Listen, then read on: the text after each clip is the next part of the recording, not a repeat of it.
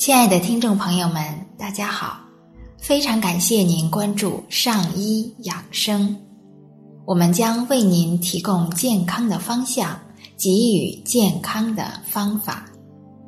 今天呢，我们还是来一起欣赏一部医学经典《中医脉诊之谜》，作者韦任先生。脉腰。人们将一些神奇莫测、难以捉摸的东西称作妖。科学发展到近代以来，就曾经出现过拉普拉斯妖、麦克斯韦妖、兰茨伯格妖。以上这些都是西方世界的妖。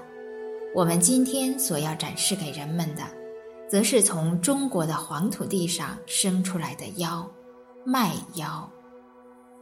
在整个中医学术园地里，最充满神秘色彩、最令人难以窥测的东西，莫过于经络和脉诊了。可以称其为千古之谜。上古名医岐伯，言不离阴阳离合，言不离精气营卫运行，言不离脉色。古人认为，由于经络的虚实瘀阻，使营卫逆行，才导致了百病的发生。正是因为古人对疾病的深刻理解和脉诊的临床运用，使他们洞悉了人体生命的奥秘，引起了医学科学的伟大变革，从而酿成了两汉时期。中医的黄金时代，发生在中国古代的这次医学革命所取得的辉煌成果，直至今日，在对人的整体层次的认识上，虽高度发展的现代西方医学都无法与之媲美。当时的医家临床，胸有成竹。上工治病可以十全其九，平脉辨证论治，效如伏骨，万举万当。这说明当时的医学实践已经在一定程度上摆脱了盲目性，避免了主观随意性。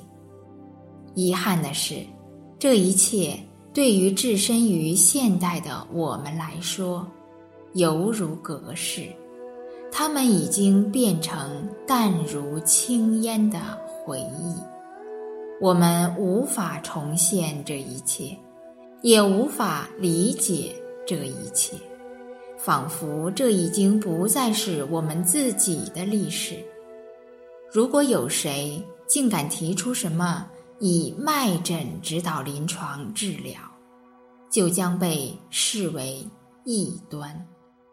脉，这个在古人手中操之娴熟的寻常物件，如今在现代人的眼中，分明已经变成了妖怪。历史竟有这么大的翻覆，这大概是黄帝、岐伯、扁鹊、仓公、诸公时所未料的吧。对于同样也称之为中医的我们，在他们眼中，该算得上什么呢？脉诊之妖，你在哪里？亲爱的听众朋友们，我们今天就先分享到这里。非常感谢您关注我们的上医养生，尚医养生在北京再次问候您，让我们相约明天见。